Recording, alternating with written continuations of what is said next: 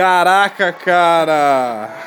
Os amantes aí de cinema sabem que essa aí é a música tema do Spider-Man, filme do Sam Raimi aí de 2002 aí, 2004. Que tema, né, cara? É isso. e hoje, cara, aí com o tema semanal cinema cru, simples e assim. Vamos falar de cinema hoje. É, não de assim de diretor ou algo do tipo, mas sim da, da importância do cinema na vida das pessoas, que é chamado da sétima arte, o que mexe com a gente, com o mundo, vai ser basicamente isso, cara fazendo uma introdução, a gente aqui no Universo Paralelo já falou de cinema, a gente cita filmes e tal, principalmente o Matrix, que foi um tema semanal da, aqui. E ele vai ser citado aqui de novo mais para frente, mas vamos começar pela história, né? Certo. Uma pergunta antes, o senhor gosta de cinema? Então. O que você acha, cara? Eu, Igor Vilas Boas, que vos fala agora, pessoal. E quem fez essa introdução maravilhosa, como vocês já sabem, nosso querido Lele. Lele, o cineasta. Quem dera, hein, cara? Quem dera. Nosso crítico de cinema aqui no Universo Paralelo, nosso especialista. Respondendo a pergunta, cara.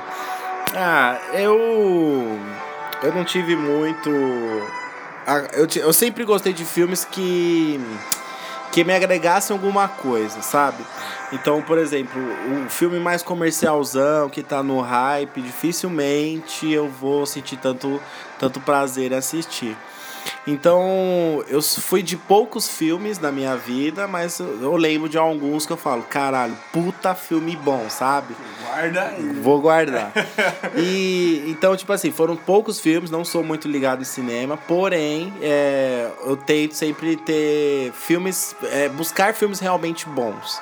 É mais ou menos essa é a minha, minha, minha interação com o filme. Pouca, mas com qualidade, vamos dizer assim.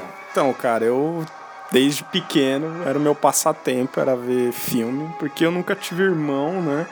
Então era videogame ou filme, né, cara? Então, nossa, eu consumi muito, principalmente com meu pai, que é meu avô.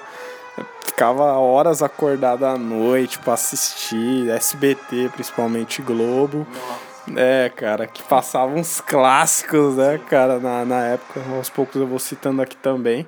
Mas vamos começar pelo começo, né, cara? É, cinema é uma forma aí de diretores, das pessoas em geral, de mostrar um, outros universos, mostrar a, uma visão deles do futuro ou de algo atual, de alguma situação.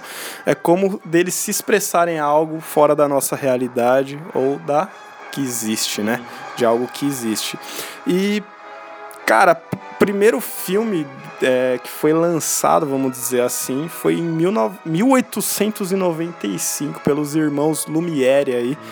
Creio que sejam franceses, né? E eles são considerados o pai do cinema, né? Muita gente vai achar, porra, os caras devem ter lançado um filme puta longo, né? Por causa da época, é. né?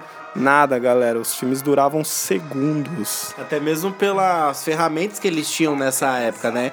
Então fazer um videozinho já era uma, uma puta, um puta avanço. Não, os né? caras criaram o nem era esse nome assim de cinema mesmo, era cineografo, era outro nome, cara. É um filme que conta um trecho dos, desses irmãos que mostra mais ou menos como eles fazem. Esse primeiro filme aí, supostamente que foi lançado, não é o primeiro filme feito, mas é o primeiro filme que foi no cinema. Os caras criaram o cinema para passar esse filme que durava 50 segundos só. Se chamava Chegada de um Trem à Estação de Ciotati.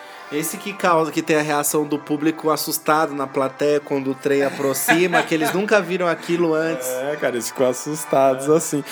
Um, de, desses primeiros filmes, ah, mas aí já é 1900 já que tem um filme do Scorsese chamado Puta Hugo, a invenção de Hugo Cabret, não sei se você já viu, que fala sobre aquela viagem à lua. Já viu falar desse filme, cara?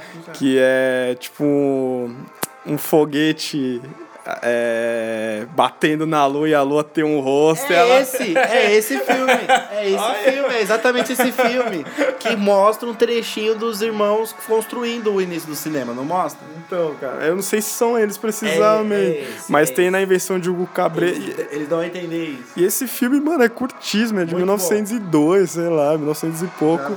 E ele foi um dos primeiros filmes que ganhou notoriedade, assim, das pessoas se apaixonarem por cinema e dessa visão, né? Já a lua, já, né, Eu tô cara? tentando lembrar o nome do filme, mas o filme que eu vi tinha exatamente esse trecho, eles eram personagens lá dentro que faziam essa movimentação dentro do filme. Muito forte, Legal, lembrei agora. cara. então você vê, né? Lá atrás os filmes começaram aí com seus poucos segundos e aos poucos foram ganhando horas e horas e tal. E hoje séries e tudo mais aí. Até curta-metragens e por aí vai, né, cara? É... Bom, vamos falar um pouco da gente agora. Você lembra o primeiro filme que você viu, cara? Ó, putz, cara, ó. O primeiro filme, deixa eu virar a trilha aqui. O, o Spider já deu. Spider já prendeu, desaprendeu já. Bom, o primeiro filme que eu vi no cinema, que eu lembro, foi Tarzan. 99. 99.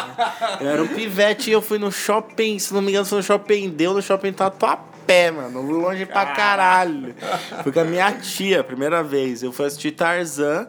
Filmaço. Filmaço. Como Foi o primeiro filme que eu assisti. Eu lembrei, eu tava tentando lembrar hoje no decorrer, mas no cinema mesmo foi Tarzan, que era animação da Disney, mas pô, foi uma puta animação.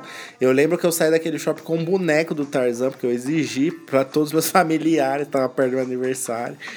Mas o primeiro contato que eu tive aí com o cinema em si, de ir na sala e você sentir aquela energia do cinema, foi com Tarzan. Agora, filme, filme, filme mesmo, certeza TV. Passou mil filmes na TV. Você tinha, você tinha aquele, aquele Batman que passava. Todos os tipos de Batman que passou no SBT, que tinha um charado Jim Carrey. Tinha o Maluco do Gelo lá, que era o Schwarzenegger no filme do Batman. segundo filme que eu vi. Então, cara, tipo assim, é, esses filmes, assim, que o SBT marcou muito, assim, a época. Porque a Globo, ela tem ótimos filmes que ela passa ainda, e sempre passou. Só que era mais títulos difíceis de você lembrar, né? O SBT eles tinham um mais icônicos, assim, Máscara, você tinha esse Batman, você tinha algumas histórias mais antigas. Passava Titanic antes pra caralho, inclusive na Globo. É dividido, né? Dividido. Não passava inteiro. Isso. eu, eu lembro de. Pô, mas aí você vê os, clá- os clássicos da tarde. Você tinha Lagoa Azul que passava. É o que meio que marcava a nossa infância pela repetição que passava, sabe? Então fica difícil lembrar outros títulos. Mas é mais meu, assim. Foi o Tarzan e depois os filmes que realmente passavam na TV. Não, e algo interessante era que não tinha poli- politicamente correto, não. Era Child's Play lá, o brinquedo assassino, duas horas Nossa. da tarde, meu Aí amigo. agora você se Não tinha esse negócio, Lembra? não, cara. Tomates assassinos. Tomates assassinos. Passava na sessão da tarde, duas horas da tarde, no, no, S, no, tarde dué, em no casa. dués. Isso! Puta, que tinha aquele, aquela entradinha do, da, da poltrona Da com a poltrona. pipoca. Eu lembro desses tipos de. Era isso. Então, tipo assim. É...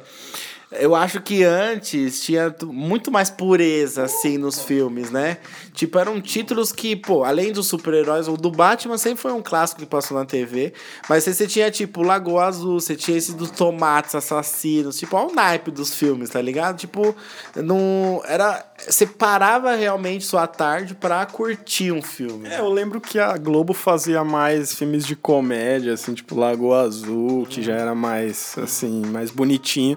E o SBT só era pedrada. Era Chuck, era Vermes Malditos. Era, mano, uns filmes assim que você fala. que Jason, hoje jamais passava, passaria nesse horário, cara. Exato. Bom, enfim, cara, muito bom.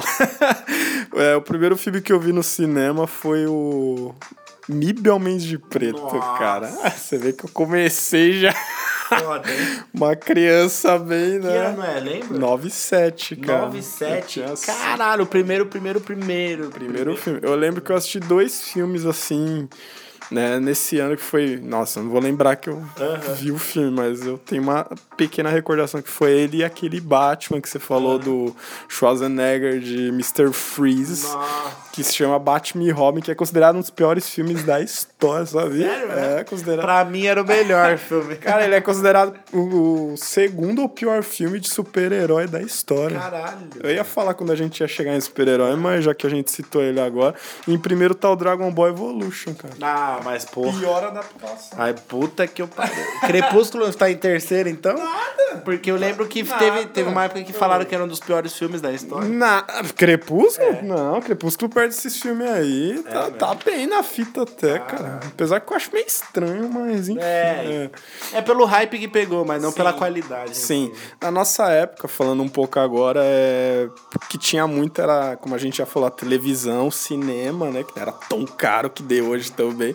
Mas eram as locadoras, né, cara? Tem Pô, que demais. ser muito lembradas as locadoras, que a, uma galera de hoje nem tem noção o que, que é isso, cara. Mas as locadoras eram. Pô, Cara, era. Ah, as locadoras eram uma tudo. casa. Era tudo. As locadoras eram tudo porque quando você enjoava assim dos filmes da TV, que você já via propaganda, você já sabia que filme que ia passar e você não tava muito afim, você ia na locadora no final de semana, na sexta, no sábado à noite e ficava lá em casa com a sua família. Eu lembro da lo- a locadora que tinha do lado da casa do Leandro, era, era a minha locadora favorita. Virou um fliperão. Virou, um fli- virou tudo aquilo lá. Até virar uma garagem, depois sumir tudo, todo mundo de lá. Nossa, lugar. Mas, mano, na, na locadora que tinha do lado da casa do Leandro, quando eu era pivete, eu aluguei muito clássico, óbvio, Rei Leão, primeiro lugar. É, Eu lembro certinho de eu assistindo, tá? Isso que eu lembro muito de irrepetitivo. De Ariel, a pequena sereia. E eu lembro que a minha mãe sempre gostou de filmes de ação. Então a gente pegava muito o filme do Van Damme, Steven Seagal, Seagal. é, e Schwarzenegger a gente pegava, mas Van Damme o, e esses aí pegadas mais policiais assim, realmente, realmente a gente alugava. E eu, ó, um, um ator que eu acho assim que eu sempre gostei muito do estilo e que marca um pouco a minha infância assim, até quando ele meio que parou de fazer, foram que eu lembro assim de filme, cinema, eu falo, pô, a tipo a, vamos dizer assim, a pureza do filme assim, a, você entrar na história mesmo, filmes do Jack Chan em geral, clássicos pra mim. Então me veio muito na memória agora. Doral, quem sou eu? Procura aí. Who am I? Foda. Do Jack Chan. Foda. Bom, o. Eu aluguei pouco desenho, cara. Pra começar, era fita cassete, tá, galera? Pra, pra geração mais. Não era nem um disquinho, É, era não um era trambo, era um quadradão que você enfiava no aparelho mais quadrado. Era VHS o nome da parada. E as fitas da Disney eram verdes. Enfim, é, eu já era mais terror, cara. Eu já era mais terror de, de alugar, tipo, Chuck. Não sei se você já ouviu brin é, Brinquedos Assassinos. Cara, eram uns filmes assim que eu alugava tenebroso, assim, cara. Fred, é, que era a Hora do Pesadelo. Alugava mais essas coisas mais gore, assim. Adorava assistir essas porcarias. E tinha uma sessão, as pornôs, que eu não podia entrar. Mas Ninguém podia entrar. Ninguém podia entrar. E antigamente era assim, né? Mas tinha, uma, mas tinha um filme que me intrigava, que eu já vou chegar nele, já que era o Exorcista. Eu vi aquela capa, aquele tiozinho de chapéu parado, eu falava, meu, o que acontece nesse filme?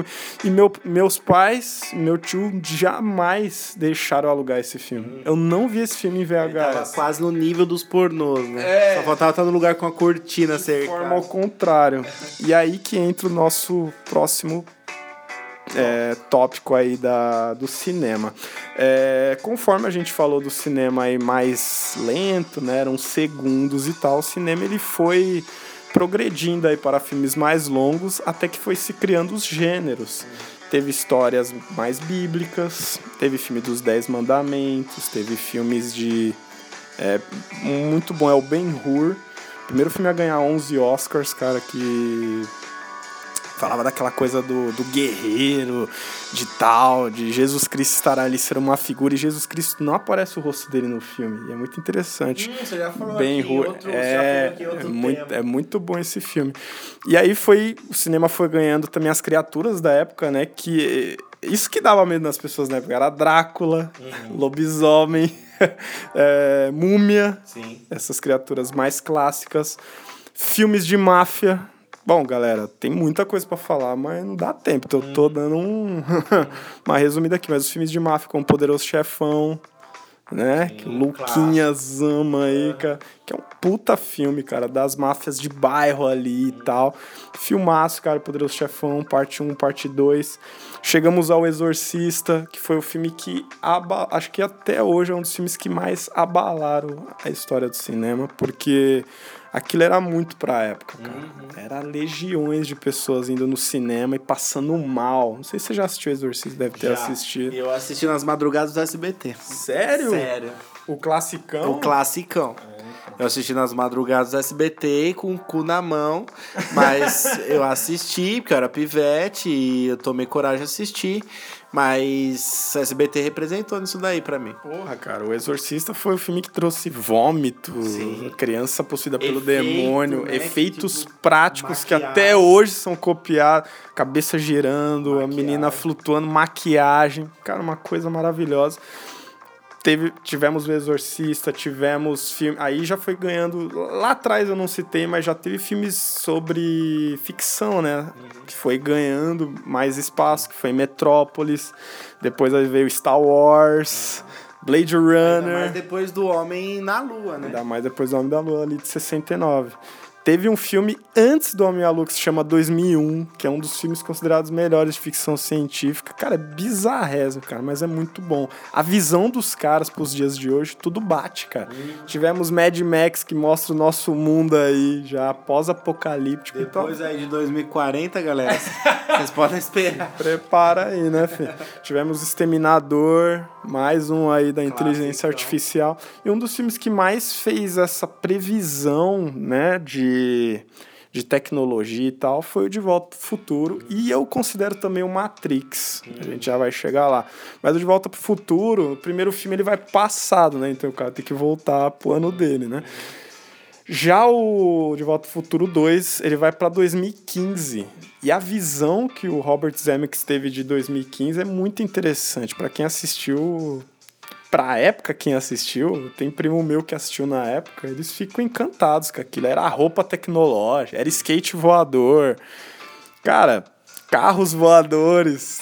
Tudo que tá ganhando mais ou menos realidade agora, o cara viu. Agora a gente começou a noticiar que estão fazendo testes e vendendo protótipos. Mas você vê a visão do cara em 89 de como seria e agora que tá meio que Como assim, seria 2015? 2015, já estamos em 2019 nós não temos temos protótipos, mas não realmente isso. Não no meio da rua. né? Matrix, muito bom. A gente já fez um podcast aqui, mas só citando de novo. Matrix, quando. Cara. Matrix eu assisti no SBT. No Matrix eu assisti no SBT. Não aluguei, não fui no cinema. Assisti no SBT. E foi um puta. Falei, que filme bom do. Cara, que filme bom do caralho. Não, eu gosto muito desse filme. Eu gosto muito desse filme. E, e a gente cita muito aqui no universo paralelo dessas realidades diferentes. Será que nós estamos realmente presos dentro de um, de um sistema aí operacional, cara? O que, o que você quer trazer é o seguinte, que os filmes eles meio que te preparavam para ou, ou, tipo assim, o que parecia loucura na época que o filme estava sendo estreado, hoje tá fazendo sentido, né? Hoje tem as discussões, então não fica é, uma coisa clichêzona, não fica uma coisa batida você fazer essas, com- essas relações que a gente faz aqui no podcast, né? Por exemplo, com Matrix e a nossa realidade. Hoje você para pra pensar e fala, caralho, eu vivo em Matrix, né? Será que eu, eu- eu vou descobrir a verdade um dia? E aí você tem comparações com diversos outros filmes. Esse, era o, esse é o poder do cinema. Eu acho que ainda mais antigamente era mais ainda, mas sempre foi esse intuito, cara. Essa visão do cara. Será que realmente tudo que passa no filme pode ser nossa realidade amanhã? Eu acho que Sim. Total, cara. É, os caras, como você falou, os caras eram visionários, né? Que tinham um feeling, assim, para pequenas Sim, coisas. Cara. E eles tinham o dom de dirigir ali, de, de fazer um roteiro para expressar isso que eles sentiam, né? Aliás, um filme aí que mostra muito como seria essa inteligência artificial é um filme chamado Ex Machina, mais recente agora. Filmaço, Goretti. Se você vê esse filme, dá medo do que pode se tornar que a gente tá vivendo Meu agora. Black Mirror, eu brin... Cara, eu brinco aqui dessa IA que pode ser que controle nós humanos e é isso mesmo, cara. É bizarro, cara. É bizarro, bizarro. Agora, os filmes que tendem a sair agora, eles, eles projetam uma, uma visão de um futuro bizarrésimo, né? E vai e tende e pode acontecer, que é o que a gente fala aqui, que eu não fecho com robô. Então é o que pode acontecer. Bom, mas vamos lá. E também temos as produções que também saem dessa nossa realidade para realidades que ou aconteceram há muito tempo ou nunca vão acontecer, obviamente que nunca vão acontecer, mas é filmes como Harry Potter, não existe mundo bruxo, né, uhum. galera? Aí ah, você é aquele filme que mexe mais com a fantasia das pessoas, que não, não te agrega tantas coisas como o entendimento, como a visão de mundo, mas que trata é, coisas inimagináveis e impossíveis como uma febre, torna uma febre mundial. Uma febre total. E o filme tem essa temática de bruxo assim como O Senhor dos Anéis, de Terra-média, assim como outros filmes que têm essas temáticas de coisas que são ultramente fanta fantasiosas, mas que eles trazem amor, amizade, romance, filhos, vida, trabalho. então aí a pessoa já vive nesse mundo fantasioso, mas de algo que nunca vai acontecer. É, né? Claro, é muito legal. E com isso vem o assunto de faturamentos. Porque tudo tem um porquê nessa vida, né? Não pense que, tipo assim, o cara que é visionário, ele tem uma mensagem para passar, ele vai querer fazer o trabalho dele pela arte e pelo que ele tem a dizer, tem a se expressar. A partir do momento que você faz um filme comercialzão, que você, sei lá, que é uma coisa muito fantasiosa, você realmente tem um objetivo que é o quê? Financeiro. Ah, você já não tá pela sua ideologia, você tá pelo mercado do cinema, né? Sim. É o que acontece é, muito hoje. O né? cinema é um mercado, hum. cara. É... Hoje muito mais. Já vamos chegar lá. Mas o cinema sempre foi um mercado e com o tempo esse faturamento eles foram ficando astronômicos, né? Foi ficando fora do, do comum. Vamos lá. Se a gente for pegar na inflação de hoje, o filme que mais arrecadou na história é O Vento Levou, cara. Hum. É um filme antigaço, nem sei o ano dele, acho que é 39. Hum. Mas ele passa os 3 bilhões de bilheteria, cara. Agora, se você for. Você sabe como funciona esse bagulho da inflação aí? Que, qual que é a lógica disso, o raciocínio? Eu acho que é o público que foi ver, cara. Uhum. E aí eles pegam o público com o dinheiro da época e colocam a inflação de hoje para ver quanto que dá. Entendeu? Entendi. Seria o vento levou. Entendi. Mais recentes, assim, vamos dizer, o filme que mais tinha e ficou no posto há alguns anos como sendo o maior da história foi o Titanic. Sim. Né? Clássico. Classicão mesmo. Que eu vi esse, eu vi na Globo. Não, merecidaço, cara. Puta filme lindo, né? Jack and Rose. Uhum. a catástrofe lá Sim. do barco, do barco não, né? Do navio. Puta navio que era, não é, era o infundável, é. virou total Por causa de um iceberg, que gigante, né, cara? Os caras planejaram tudo, menos um ator. Exatamente.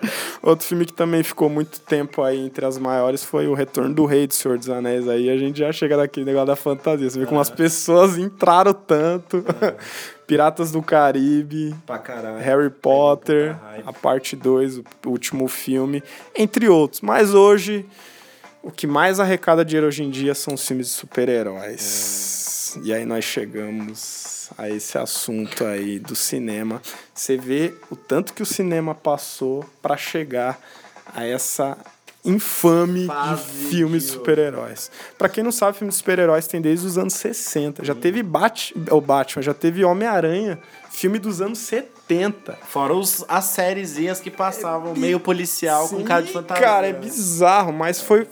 É, filme de super-herói, gente, para quem não sabe, foi ficando mais sério naquele Batman de 89, uhum. que é do Tim Burton. Que, aliás, eu acho o filme muito bom. Tem o Coringa, do Jack Nixon. Eu acho legal pra caramba. Depois teve o Pinguim.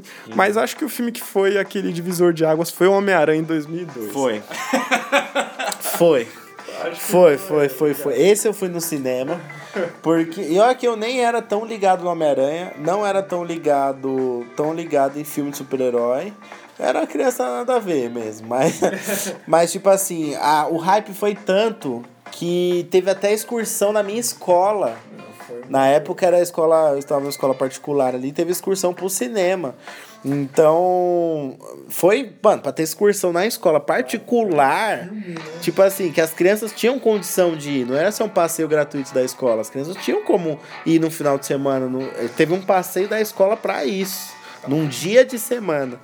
Então eu lembro que eu fui e aí eu vi o Homem-Aranha a primeira vez no cinema e falei, caralho. Saí, obviamente, pendurado nas coisas, todas as pilastras do shopping.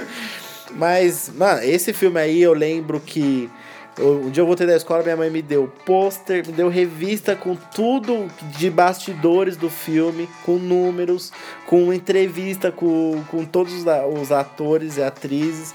Nossa, eu pirei muito. Aí, aí daí, realmente, foi pra, pelo menos para mim, foi um divisor de águas, porque, tipo assim, chegou em um nível a qualidade do filme, daquilo que eu tava acostumado a ver no SBT que eu falei, cara, isso é muito real, esse filme é muito bom.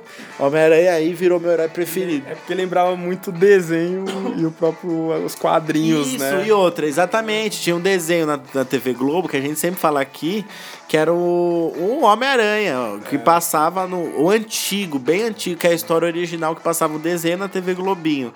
E, e ficou muito igual o filme, porque seguiu a história. Você via ali a qualidade dos prédios, o desenho de Nova York. Mano, sensacional. Era, foi sensacional. Teve dois, na verdade, mas eu falei o Homem-Aranha porque o Igor é. É, acho que tem a mesma sensação que eu, que o Homem-Aranha foi esse divisor de águas de super-herói. Mas teve o X-Men também. Teve teve, que, que foi aquele que tipo, foi Homem-Aranha abriu as portas Sim. da Marvel. É que foi né? aquele filme que o X-Men foi aquele filme que tinha vários super-heróis no filme só e foi antes do Homem-Aranha. Mas eu acho que o Homem-Aranha foi aquele filme de super-herói que falou, porra, Venha, dá é, para tipo, fazer qualquer coisa depois desse filme. Isso, dá pra fazer Esse é o exemplo. É o Se exemplo. a gente quiser fazer filme de super-herói, a gente vai seguir esse é, padrão aqui. vai contar a história do cara e o cara vai salvar a porra dos Estados Unidos. Foi ele, o negócio dos efeitos efeito e tal. Fala, meu, Homem-Aranha é difícil de adaptar na época, né? Negócio das teias, dos vilões. Nossa. Ainda mais o Homem-Aranha 2 com o Dr. Octopus, 2004. Foda. Então foi foda. Foi foda. Bom, a gente poderia falar horas Nossa, aqui do Homem-Aranha. Realmente. Aí o cinema ganhou Batman do Nolan, nova trilogia. que trouxe o Cavaleiro das Trevas. Que aí trouxe, foi foda. Que trouxe o Coringa. Aí Até aí, cara, ainda tava num trilho, né, mano? Assim. Ainda tipo assim, você, mesmo que você não seguisse, não fosse fãzaço de cinema, você falava filmes bom pra caralho. E outra, é, arrecadava muito dinheiro, mas o público se interessava ainda por outras coisas. Você vê um Piratas do Caribe fazendo sucesso, você vê animações fazendo muito sucesso. Cara, mas depois do MCU, da Disney comprar a Marvel e criar essa avalanche de filme, as pessoas só se interessam por isso. Uhum. E os filmes de super-herói hoje são os maiores aí, filmes que arrecadam dinheiro. Bom, a gente nem precisa fazer a pergunta se você gosta de filmes de super-herói.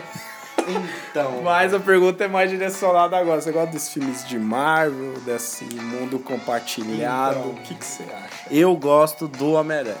Só. Só do Homem-Aranha. Só do Homem-Aranha. Esses filmes. Não quero saber a história dos outros caras. Tipo assim, eu tive a minha fase da vida que eu peguei a fase de quadrinhos, de eu saber a história de cada herói.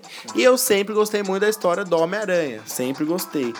E eu acho que nada por mais que eles tenham usado esse Homem-Aranha em 2002 como exemplo para fazer todos os outros filmes de super-herói, nada mais que eles fizeram de super-herói se comparou ao Homem-Aranha. É, eles, eles não conseguiram trazer a qualidade e, tipo assim, por mais que eles tenham muitos números, mas eles não, não conseguiram lidar com o libido das pessoas em, em assistir o filme com tanta fala. Porra, esse é um Homem-Aranha, esse é um super-herói de verdade que tá me representando, tá ligado? Eu acho que depois os outros filmes eles ficaram nítidos que era assim, preciso vender. Sabe, eu vou chamar a atenção de você pra mim pra você encher minha sala, mas tipo, nada se compara com Homem-Aranha. Então, pra mim foi isso. Eu, eu vejo exatamente isso como você. Até o Batman, eu gostava de assistir filme em DVD. Eu gostava. Até chegamos a assistir filme junto aí naquela, naquelas turmas bizarras lá que assistia filme. É, até aí eu conseguia assistir filme. Depois disso, sei lá, também com a minha adolescência, minha vida tomando vários rumos, mas depois disso eu perdi o tesão de assistir. Então quando. Eu assisti até Wolverine Origins. Depois disso eu não assisti mais. Depois disso eu não assisti mais. Bom, porque esse assunto de super-heróis, gente? O, o podcast não é de, destinado a isso. Uhum. Porém, é, ele é um assunto que tá muito hoje, porque eu, assim, eu que acompanho o cinema, então a gente vai me criticar por isso, mas eu vejo que as pessoas só pensam nisso. Eu vejo que as pessoas estão deixando de ver outros filmes, uhum. outros gêneros é, para filmes de super-herói. Eu entendo esse mundo compartilhado, é muito legal. Eu também consumo, eu acho legal alguns filmes, não sou tão pirado que nem todo mundo. Mas, cara, se você for pegar todos esses filmes de Vingadores e tal, que pra mim me tocou de emoção foi esses dois últimos, cara. Os outros não me tocaram. Não é igual, não é igual Homem-Aranha que você vê ele parando aquele trem que me me arrepia a, a, assim, cara. A população é abraçando isso, ele. É isso que falta para é. mim hoje, em filmes super-herói principalmente. É a representatividade do herói do mesmo. herói. É... é aquilo que quando você era criancinha, você esperava que um herói fosse, é. tá ligado? Hoje você já não tem mais isso. Você não, tanto que você não vê mais aquele, aquele personagem criança aleatório no filme que porra, tipo, oh, o Capitão América, tá ligado? É. Não tem mais isso. É, tipo, as crianças vê hoje já o filme, tipo Homem de Ferro. Eu nunca li um gibi do Homem de Ferro, mas o filme já foi hum. pras pessoas isso, né? As pessoas cagou pro HQ. É, Vamos então, consumir o filme. É foda. Tá eu já vi, eu já vi quadrinho do Homem de Ferro já, e não é nada. Né? É, então, Homem de Ferro não é tudo isso nos é. quadrinhos. Bom, isso fica pra outro dia, né? Mas assim, o que, que aconteceu? O Vingadores Ultimato agora é a maior bilheteria da história. Por incrível que pareça, bateu o Avatar, que foi um filme ultramente tecnológico. Esse negócio de filme 3D aí que faz hoje os filmes arrecadarem mais dinheiro, o Avatar foi o único filme em 3D que valeu a pena ver em 3D, na minha opinião. Não sei se você chegou a ver na época. Mas, cara, o cara dava uma flechada no bicho, mano. A flecha ia na sua cara no cinema. O cara ficou quase sete anos gravando o filme, cara. Ah, Puta que pariu, teve seu. Esse então, então, esse daí foi ele foi há sete anos atrás. Ou, ou quando ele começou a fazer, que não tinha tecnologia suficiente para ele fazer, ele foi um visionário. Pra caralho. E, fe, e quando chegou a tecnologia, ele falou: Eu preciso fazer esse filme, porque agora estamos em um ponto que dá para acontecer. E não só acontecer para ele ter a tecnologia de gravar, mas acontecer, sei lá, de você, o ser humano daqui a pouco se plugar no negócio e se ver em outra realidade, como se fosse Matrix realmente. Então até aí tinha um porquê, tinha uma luta, tinha uma história. O cara batalhou a vida toda para fazer o filme perfeito e conseguiu. Então é diferente do que você vê hoje. James Cameron, sem querer, acabou com a magia do cinema. porque ele deixou as pessoas mal acostumadas com o 3D. É. Hoje o 3D é um escape para faturamento. Uhum. Os filmes não são feitos por 3D, eles são passados por 3D, então tem pouquíssimos efeitos e tal. Então os é. filmes estão arrecadando muito dinheiro por causa disso. Foi né? aquilo que a gente tava conversando outro dia vindo pra cá, que tipo, o ator ele não contracena com outro ator mais. É, ele tá com uma roupa puta tecnológica e tá conversando com holograma que só a gente vê depois das câmeras, que nem ele tá vendo na hora. Então um cara precisa ser muito mais ator hoje do que ele era antes. Mas ele ser ator antes era melhor para ele. Pra cacete, cara. Hoje é muito louco isso, né? O cara precisa ser amigo do Homem Invisível para conseguir atuar contra uma computação, tá ligado? Teve dois filmes que sem querer atrapalharam esse negócio de faturamento de efeitos especiais, que foi O Senhor dos Anéis com o Smeagol, foi quase que o primeiro ali personagem totalmente feito no computador e o Avatar com 3D. São dois fatores que estão é, filmes arrecadando muito dinheiro, mas às vezes tem sem tanta qualidade, né? Vamos dizer assim. Mas Vingadores têm todos os méritos aí de conseguir, foi um filme bem legal. Bom, o problema disso aí para mim são as outras produções, como eu citei, principalmente o cinema nacional. Uhum. O cinema nacional hoje ele entrou nesse escape. Cara, não há é, filme nacional 3D, cara. Uhum. Pra começar. Uhum. Ninguém nunca parou pra pensar nisso, né, velho? E hoje um filme brasileiro ele tem que atingir certo, é, um certo faturamento para ter sequência. E filmes bons, cara, estão passando totalmente despercebidos, cara. Você pega a própria Turma da Mônica agora, filme puta bem dirigido, bonito assim e tal. E assim, qual, qual que é a, a, mensagem dos atores? Ah, se for bom na bilheteria, vem a sequência. Tipo, é dá valor, não, é, cara. Eles mesmos, né? Nas próprias entrevistas que eles dão, você pode ver, vai sair um filme, os caras vão em todas as rádios fazer promover o filme, vai em tudo que é lugar, Globo, pô, divulga pra cacete, mas eles sempre deixam bem claro que o cinema brasileiro é fraco e se não tiver bilheteria, não tem continuação, não adianta fazer é, o filme. Caramba. Então você até cria fãs, criam páginas nas redes sociais para aquele filme. Sim. E se não virar, esquece tudo, deixa morrer, tá ligado? Não, e para um filme brasileiro fazer muito sucesso hoje, ainda mais por, por não ter tantos efeitos especiais, né? É, que é outro fator que está atrapalhando Hollywood. Tudo tem que ter efeito especial. É, cê, né, cara, você pega aqui tantas produções boas, tipo Tropa de Elite, Central do Brasil, bom caralho, Pichote, pra quem não sabe. Carandiru não é tão bom assim, mas é um filme que marcou aí. É, o Alto da Compadecida, tantos filmes, cara, com efeitos assim, velho. Principalmente o Alto da Compadecida, uhum. mó, mó PowerPoint, cara. Uhum. Mas assim. Fala aí mais filmes aí que você lembra. De brasileiro, cara. Teve recentes agora o próprio Bingo, que eu achei. Nossa. Ah, o Bingo, né? Nossa. Eu não assisti. Cara, você tem que ver esse eu filme. Ver. Não, você tem que ver esse filme. E filme assim, filme da minha vida. O nome do filme é o filme da minha vida, uhum. do Celton Mello muito bom. Próprio Palhaço, Aquários recente também. Cara, são muito filmes bons. Vou falar um filme que usou efeitos especiais que eu gostei. Filme brasileiro. De comédia. O cara não. Não. Leandro surpreso. Cara de Leandro surpreso. Leandro especialista surpreso. Dois coelhos. Dois coelhos. Bom, usou efeitos bom e ficou bom. Caralho. Bom pra caralho. Eu não mas pus não... aqui na. Uh -huh. mas eu gosto desse filme. Pra cacete. Até teve um meio Mad Max do Cauã Raymond. Uh -huh. que... Calma. Será que nós estamos falando do mesmo filme? Não, não, não, não. Mas teve um meio Mad Max do Cauã Raymond muito bom. Bom, não, enfim, não, bom, enfim, cara, você vê que o cinema brasileiro, cara, ele acerta em duas, três, quatro filmes bons por ano e passa ah, totalmente. Ih, nem por ano, hein, se pá, hein? Difícil, hein? Difícil sair dois, três filmes bons brasileiros por ano, hein? Esse é o problema. Às, vezes, às vezes sai, cara, mas é, esse é o problema. As pessoas mais sérias fica naquele negócio de, de não dar mais valor, cara. Lembrei outro filme que eu gosto, que é bizarro, brasileiro, mas não tem efeitos nenhum. É Estômago. Não viu? Nossa, eu só vou dar um pequeno spoiler do naipe do filme. o cara, sei lá, acho que o cara é cozinheiro e ele tem uma vida fodida lá no Rio de Janeiro, sabe? As vidas fodidas aqui que só o filme brasileiro consegue contar. Aí, se eu não me engano, o cara é apaixonado por uma mina e tem todo o trâmite da história, firmeza. No final, a mina trai ele. O que, que o cara faz? Corta uma pedaço da bunda da mina e cozinha e come. Estômago. Já que ele não conseguia ter a mina e a mina traiu ele, mano. Porra. Mas o filme é bom. Creio que seja bom. Cara, mas isso que é legal do cinema brasileiro. Tem umas pérolas.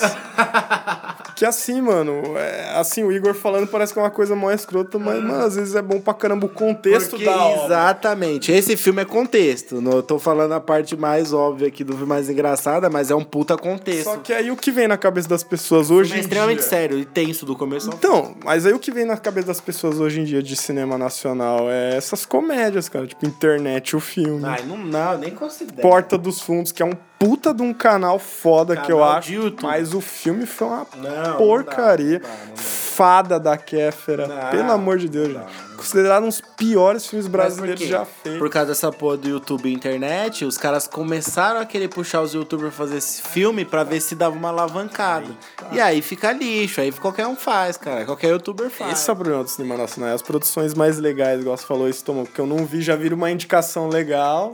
Um filme interessante É, passa então, despercebido. Exatamente. O estômago ele tem essa parte aí sinistra que eu falei aqui, até engraçada, mas é um puta filme, é um puta filme bem feito. Tem uma história, tem um porquê. Agora, esses filmes aí, fica. Os caras do YouTube, eles não estão passando nem pra malhação, mano. Eles já estão passando direto pro cinema pra fazer filme Pra lixo. das nove, cara. Pra você ver como que tá o Você tá negócio. ligado? mano. Os malucos estão pegando o que, que dá mais audiência, o que, que dá enche mais o bolso de grana, é isso. Então, tipo, o youtuber faz, tem 11 milhões de inscritos, ele faz 2 milhões de views por vídeo. Que, que- por que, ele vai fazer 2 milhões de views no final de semana em todo o Brasil com uma sala cheia? Não vai, porque é totalmente diferente, porque o filme fica uma bosta. O cara não foi, o cara, o cara gravava no quarto dele, na sala dele, com a parede desmanchando. Ele não é cara do cinema, tá ligado? Não, e outro, ele acha que o público dele, de inscritos, vai no cinema. É, é, é exatamente isso. O cara que vê o YouTube, ele tá vendo o YouTube porque ele não tá no cinema. Ele não, graça ele na não teve. casa, É, ele paga a internet criança, dele né? que a família toda usa. É totalmente diferente dele ter um, um senso cultural de ir procurar se especializar em filme indo no cinema. Exatamente, cara. Então, é isso, cara. O cinema nacional, ele passa por esses tropeços aí. Ele sempre tá em Cannes. Ainda mais esse ano tem até o filme do Celton Mello, Celton Mello do Wagner Moura, que é o Marighella, que acho que lança em outubro aqui. Porra, Pode já. ser que ainda mande pro ano que vem, dependendo do que aconteça até lá. Tá esperando o Bolsonaro fazer mais merda aí pra gerar polêmica. Mas você vê, gente, é tanta produção sendo aí esmagada pelo, por Hollywood e tal. Ah, e outra? Aí, um, grande detalhe que você acabou de falar sem nem perceber é que os filmes bons, de qualidade, que buscam alguma coisa, estão sendo divulgados primeiro lá fora do que aqui. Então eles buscam os prêmios realmente importantes e relevantes lá fora e falam, ó, merece passar no Brasil. Mas tipo, eu sei que no Brasil não vai ter o reconhecimento.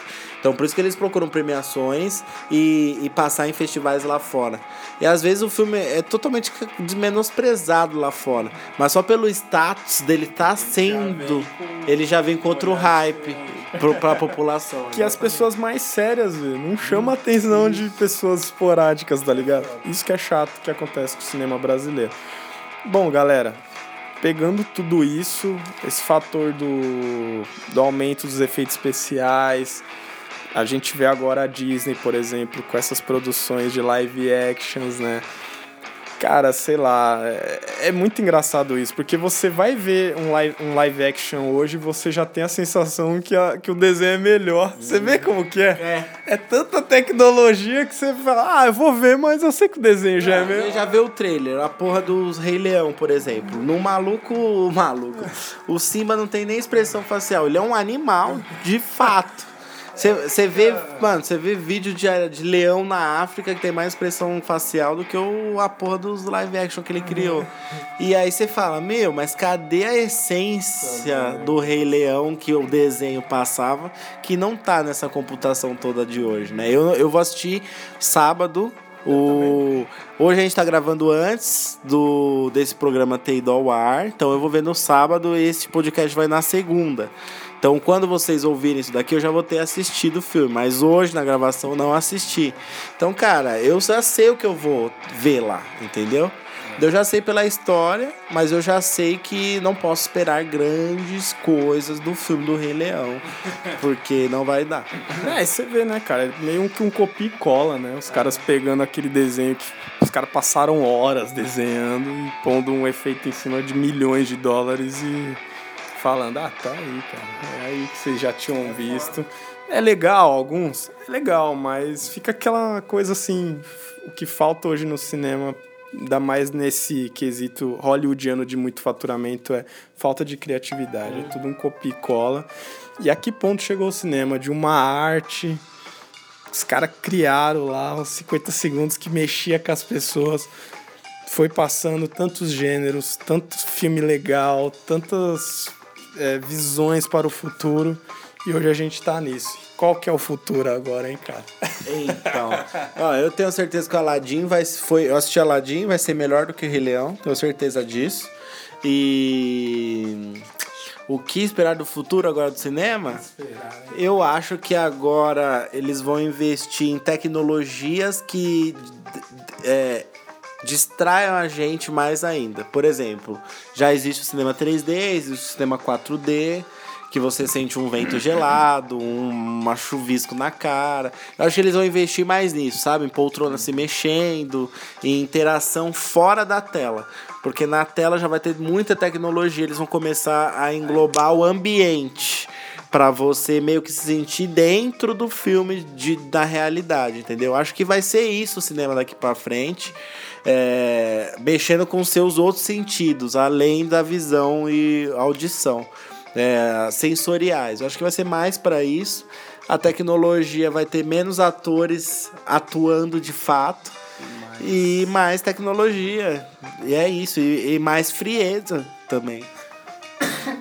Para fechar esse podcast, igual o Igor falou agora, você vê que o cinema quer tirar algo da pessoa que as pessoas lá em 1895 sentiu. É, exatamente. Só que de uma forma e... muito mais exagerada, né? Exatamente. Aí você vê que ponto que chegou o cinema nos seus cento e poucos anos aí. É foda, isso que o Leandro falou. É, um videozinho de 50 segundos lá dos irmãos lá atrás é, as pessoas sentiram o quê? Um trem, ele vai sair daquela tela e vai, é, vai atropelar a gente. Hoje você tem um, um vídeo lá, mega super produzido, mas que já não mexe com a gente que tá na plateia. Então você precisa ter um 3D, um 4D, você precisa, sua cadeira precisa tremer, precisa vir um vento, você precisa sentir frio, calor durante o filme, para ver se você desperta a interação com aquela tela. Coisa que um cara com 50 segundos fez uma sala inteira sentir medo. É exatamente esse o ponto do cinema hoje. E hoje o podcast foi para isso. Você vê como é um pouco da história do cinema, como era a interação com as pessoas, como era a visão dos diretores e como é hoje em dia e como pode ser no futuro. Essa era a ideia do podcast. Muito bom. Nada de premiação, nada de falar de Oscar, nada de falar de atuação. Isso aí já nem é do, muito do nosso departamento. Sim, sim, sim. É mais no geral do que representa. E é isso, galera. Exatamente. Muito bom, bate-papo muito gostoso. E é a nossa visão, contando um pouco da história do cinema lá atrás, vindo aqui no decorrer do. No, até chegar nos dias de hoje. E a nossa opinião, nossa visão, nossas pequenas lembranças de filmes bons que já passaram, é, de filmes ruins também e o que a gente acha do cinema atual e, e o que vai ser daqui para frente. E provavelmente a gente vai estar tá certo, hein? Esse que é o pior de tudo.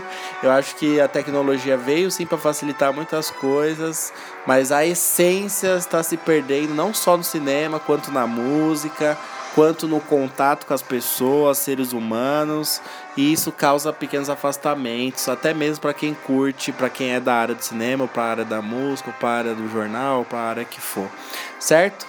Mas foi um bate-papo bem bem leve, descontraído. Leandro aqui nosso mito aqui do cinema nacional e internacional.